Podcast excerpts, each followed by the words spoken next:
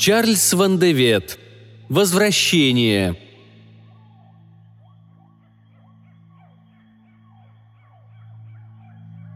Пролог. Вот уже около 36 часов колонисты, оставшиеся в гигантском звездолете и собравшиеся на посадочной площадке, с тупым терпением ожидали окончания переговоров, которые вели их послы с туземцами планеты Удина.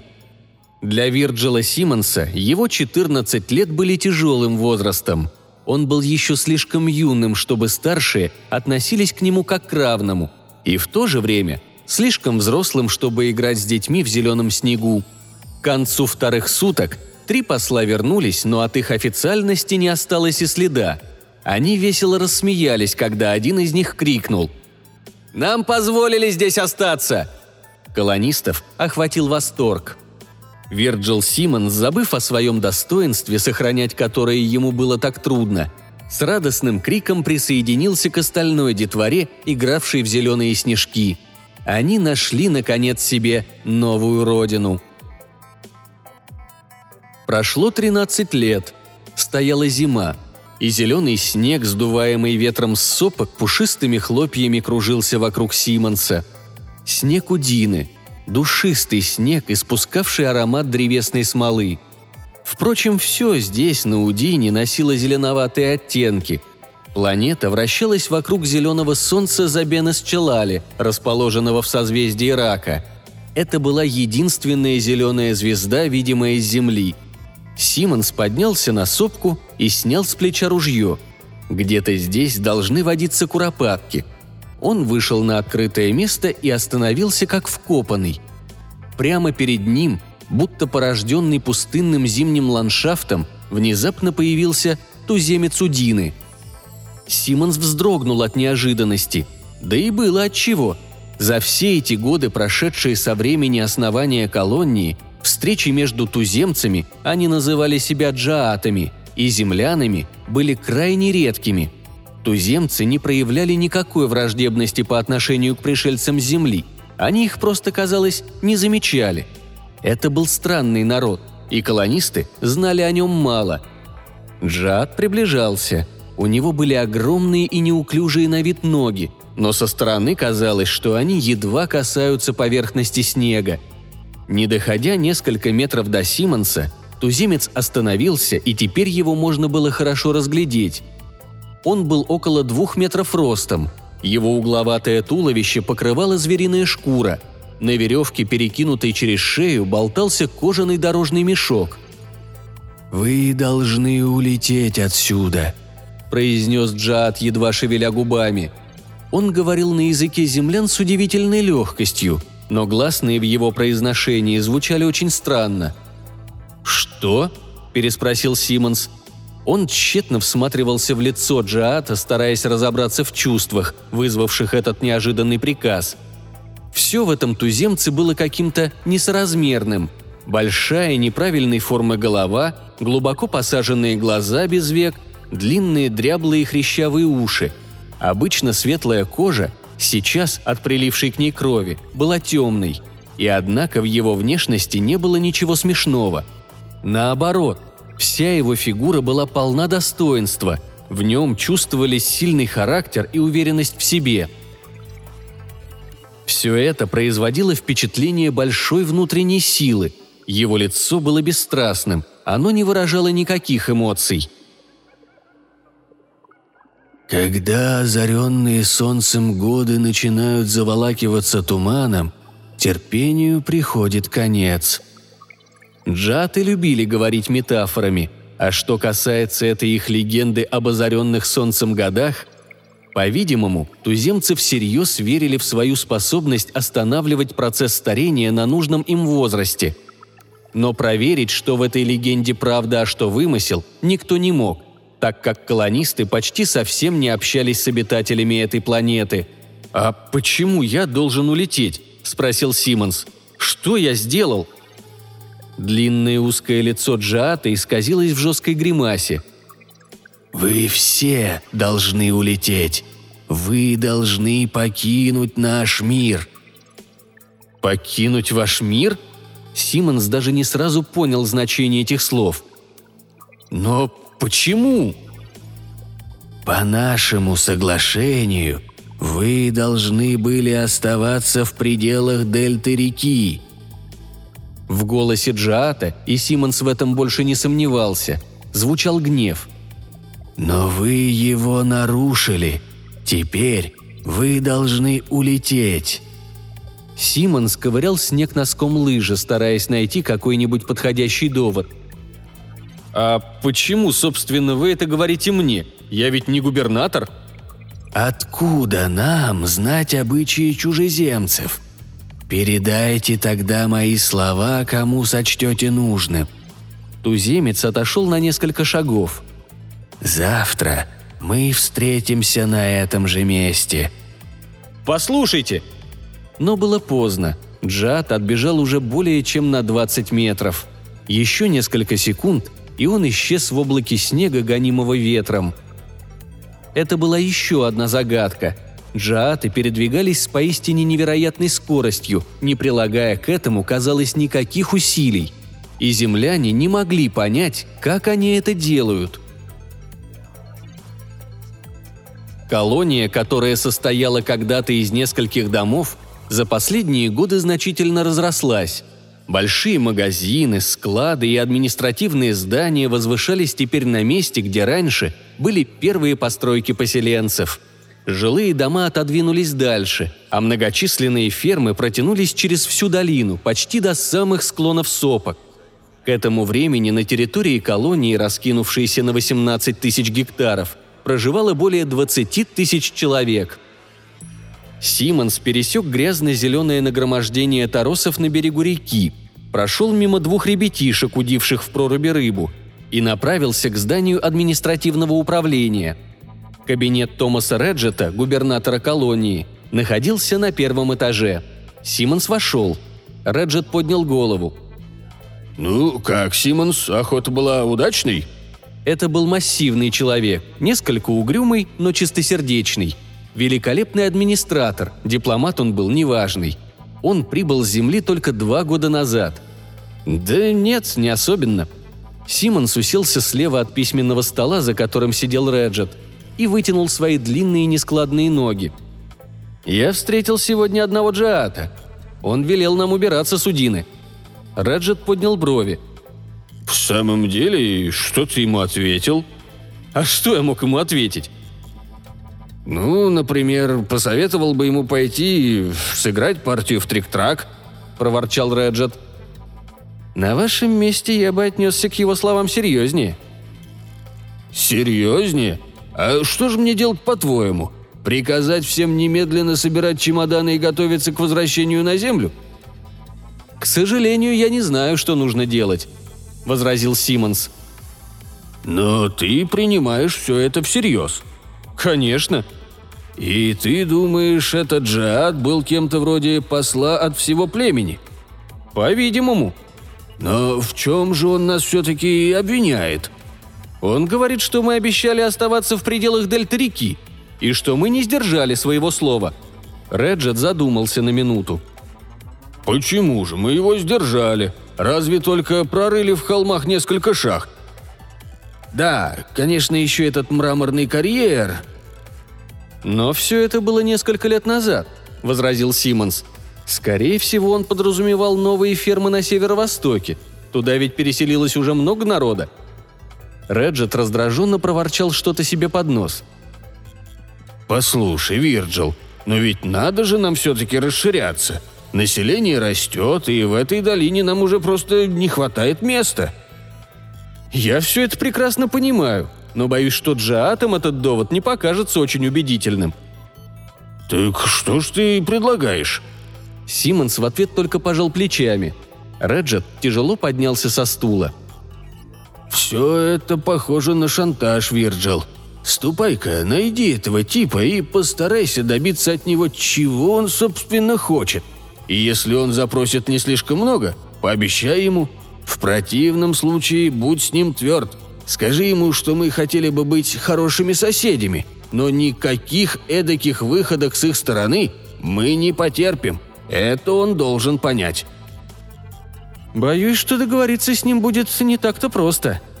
Из-за того, что мы не можем предложить им ничего такого, что их может заинтересовать? Хотя бы. Послушай, Вирджил. Реджет снова сел. Политика Земли строится, как известно, на уважении к воле туземцев. И это правда. Конечно, мы не можем колонизировать планету без согласия на то со стороны ее обитателей – я допускаю также, что мы взяли на себя определенные обязательства. Но с тех пор прошло 13 лет, и отступать уже поздно. Короче, Реджет ударил ладонью по столу. «Мы остаемся здесь, вот и все. А если эти джаты заварят кашу, так пусть сами потом ее и расхлебывают. Смешно, какие-то дикари с копьями и ножами. Мы им покажем. И не мешает дать это понять твоему приятелю, когда ты увидишь его завтра. Все утро следующего дня Симонса не покидало какое-то тяжелое чувство. Он медленно укладывал свой рюкзак, когда во двор дома с лыжами на плече вошел этнограф Джон Харпли. «Реджет предложил мне сопровождать вас, если вы, конечно, не возражаете», — сказал Харпли и прибавил с несколько натянутой улыбкой. «Вы же знаете, что меня почему-то считают в колонии единственным авторитетом во всем, что касается джаатов». «Я очень рад, что вы пойдете со мной», – жаром воскликнул Симмонс. «Бог свидетель, что я нуждаюсь в помощи». Он благоговел перед знаниями Харпли. Бродячая собачонка некоторое время бежала за ними. Харпли молчал, несмотря на заверение Симмонса, он явно боялся показаться навязчивым – на первый взгляд джаты ничем вроде бы и не отличаются от туземцев на других планетах. Начал Симмонс, чтобы ободрить Харпли. Но чем больше я с ними встречаюсь, тем больше непонятного я нахожу в них. «Я согласен с вами!» Эта тема волновала Харпли, и он сразу же потерял всю свою сдержанность. «Но в чем тут дело? Ведь все разумные существа, объединяющиеся в коллективы, характеризуются определенными особенностями – Назовем их благоприобретенными или социальными, которые необходимы не только для существования их как расы, но и для нормальной деятельности их общин. Сюда входят, между прочим, уважение к закону, понимание значения совместного труда, а также долга по отношению к другим, может быть, эмоции, сочувствие, нежность. Короче говоря, все, что охватывается старым как мир изречением. Не относись к другим так, как не хочешь, чтобы относились к тебе – вот в этом отношении джааты и земляне как раз и схожи между собой. Что же касается различий, то они относятся к более фундаментальным характеристикам. Он замолчал и бросил нерешительный взгляд на Симмонса. «Да-да, я вас слушаю», — отозвался тот. Фундаментальные же характеристики какой-либо расы разумных существ более глубоки и менее очевидны – к ним можно отнести всевозможные инстинкты, семейные обычаи и целый ряд других особенностей. Вот их-то гораздо труднее раскрыть и понять. И в этом причина того, что мы не понимаем джатов. Вряд ли все это так просто, Джон. Они вышли уже из города и остановились у небольшого кладбища, чтобы надеть лыжи. Я бы хотел рассказать вам одну историю, которая произошла со мной вскоре после того, как мы поселились здесь. Однажды, бродя по сопкам, я заблудился и попал в одну из деревень туземцев. Вы ведь помните, в те времена они относились к нам не так враждебно, как сейчас. Так вот, они как раз намеревались кого-то хранить. Один из джаатов, довольно молодой на вид, обошел собравшихся и попрощался со всеми. И вдруг я понял, что это именно его-то и собираются хоронить. Симонс остановился и перевел дух – я до сих пор еще не верю тому, что тогда увидел. Джад лег на землю, и тут на несколько секунд что-то отвлекло мое внимание. Когда же я снова посмотрел на него, он был уже старым, очень старым, и он перестал дышать. Он умер. «Я слышал о подобных вещах», — подтвердил Харпли, «и я много размышлял над этой их странной способностью. Сопоставив факты, я пришел к выводу, что этот присущий им дар может проявляться иногда и совсем иначе. Ваша история, пожалуй, есть лишь частный случай какого-то единого закона. В вашем рассказе речь шла об одном джате, который взял, да и умер. Но были ведь и такие случаи, когда эта их непонятная способность распространялась и на других. Так однажды я стоял на вершине сопки и наблюдал за джиатом, который шел вниз по берегу реки на расстоянии каких-нибудь 400 метров от меня. Когда он приблизился к опушке леса, я увидел одну из этих больших тигроподобных тварей. Вы знаете их, конечно. Ну, тех, которые размножаются делением. Хищник притаился на ветках дерева – я крикнул, чтобы предупредить Джата об опасности, но он был слишком далеко от меня, чтобы услышать. Зверь прыгнул вниз, прямо на спину Джаата. Я отчетливо видел, как его когти глубоко вонзились в тело жертвы. Я бросился к ним. И вот здесь произошло что-то странное. Я знаю, я не мог свернуть в сторону. Я не мог заблудиться. Я бежал прямо к ним. И однако оказался вдруг у подножия сопки в стороне от того места, где только что был – я снова бросился в лес. Но когда я нашел, наконец, место, где разыгралась эта трагедия, и Джад, и зверь исчезли. Спустя несколько минут я увидел какого-то туземца, взбиравшегося на сопку, но уже на противоположном берегу реки. И это таки был тот самый туземец. Я оглянулся вокруг, чтобы убедиться, что все это мне не приснилось. Я нашел следы, оставленные зверем. Я даже взобрался на то дерево и увидел на его стволе глубокие царапины от когтей – но на земле я не мог обнаружить ничего, что свидетельствовало бы о борьбе. Ни крови, ни следов на песке. И однако я видел ведь собственными глазами, как зверь напал на Джаата. «Вот видите?» – жаром воскликнул Симмонс. «Два совершенно разных события, и одно непонятнее другого. Как же вы их объясняете?» Харпли покачал головой. «Никак я их не объясняю. Для джатов этот дар, по-видимому, является таким же естественным, как для нас наши пять чувств. Возможно, все дело здесь в какой-то паранормальной способности. Не понимаю, что вы хотите этим сказать. Ну, скажем так, они могут контролировать деятельность желез и клеток тканей. Ведь это объясняет тогда историю с похоронами, не так ли? Но не случай со зверем. Харпли улыбнулся, пожав плечами – если бы моя теория объясняла все известные факты, то мне не надо было бы искать другого ответа на вопрос. Все, что я могу сделать в настоящее время, это предложить более или менее разумную гипотезу. В этот момент они увидели впереди, на склоне сопки, ожидавшего их Джаата. «Это и есть ваш туземец?» – спросил Харпли. Симон кивнул головой. «Так что ж, пошли к нему», Харпли замолчал, увидев, что Джиад сам направляется к ним. Когда стало ясно, что туземец не заговорит первым, Симон сказал «Наш губернатор хотел бы, чтобы вы пересмотрели ваши требования». Джад ничего не ответил, только черты его лица почти неуловимо изменились, отчего оно сразу стало замкнутым. Симмонс решил сразу сделать последнюю попытку. «Может быть, мы можем предложить вам что-нибудь, чтобы сохранить мир?» – спросил он – Джад сделал резкий жест рукой. «Это не выход. Вы – дети». Джад изъяснялся короткими фразами, и в голосе его звучало нетерпение. «А дети не могут вести себя разумно». Харпли встрепенулся. Последняя фраза задела его. «По-вашему, мы недостаточно цивилизованы?» – спросил он удивленно. «Как раса вы слишком молоды», для того, чтобы достичь зрелости, нужны многие тысячелетия. «Но мы пока что не нашли еще в галактике более цивилизованной расы, чем наша», — сказал Харпли с вызовом. Джад помедлил, подыскивая, вероятно, нужные для ответа слова.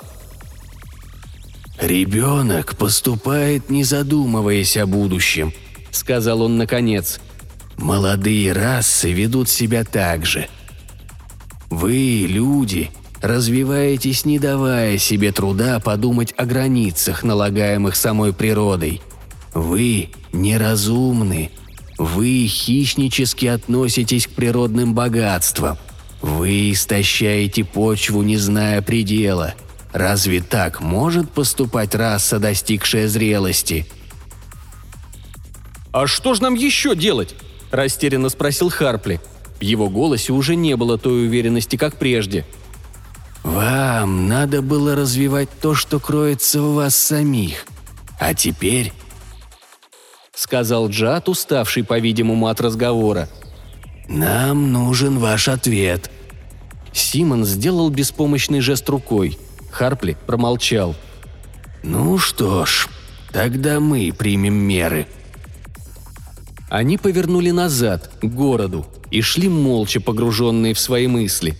Когда они достигли места, с которого открывался вид на долину, Харпли схватил Симонса за руку. «Смотрите!» – воскликнул он, показывая вперед.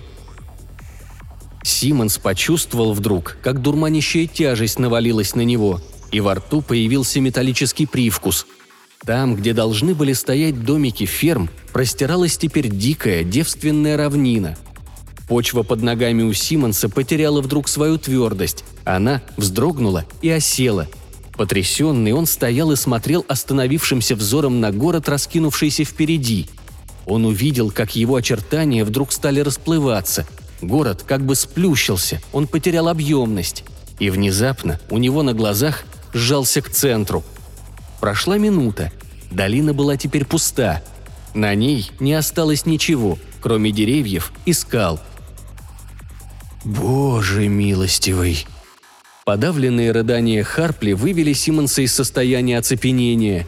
Ногти судорожно сжатых пальцев этнографа глубоко вонзились ему в руку. «Вирджил!» Пронзительный голос Харпли был лишен какой бы то ни было выразительности. «Я понял секрет джаатов! Это время! Они могут им управлять!» Вдруг раздался глухой взрыв, и Харпли исчез. Симонс раскрыл рот но его крик был задушен наступившей внезапной тишиной. Эпилог Вот уже около 36 часов колонисты, оставшиеся в гигантском звездолете и собравшиеся на посадочной площадке, с тупым терпением ожидали окончания переговоров, которые вели их послы с туземцами планеты Удина. Для Вирджила Симмонса его 14 лет были тяжелым возрастом – он был еще слишком юн, чтобы старшие относились к нему как к равному, и в то же время слишком взрослым, чтобы играть с детьми в зеленом снегу. К концу вторых суток три посла вернулись. У них был все тот же официальный вид. Один из них крикнул. «Нам не позволили здесь остаться!» Симон швырнул в сердцах зеленый снежок, который он скатал в руках, и с тоской посмотрел на широкую долину у подножия сопки – на какой-то короткий миг ему показалось вдруг, что он увидел там внизу колонию. И каким отчетливым, явственным было это видение. Потом навалившаяся пустота стерла это видение в его мозгу, и он направился к колонистам, столпившимся вокруг звездолета. Их долгое странствие не было закончено. Они не нашли еще себе новой родины –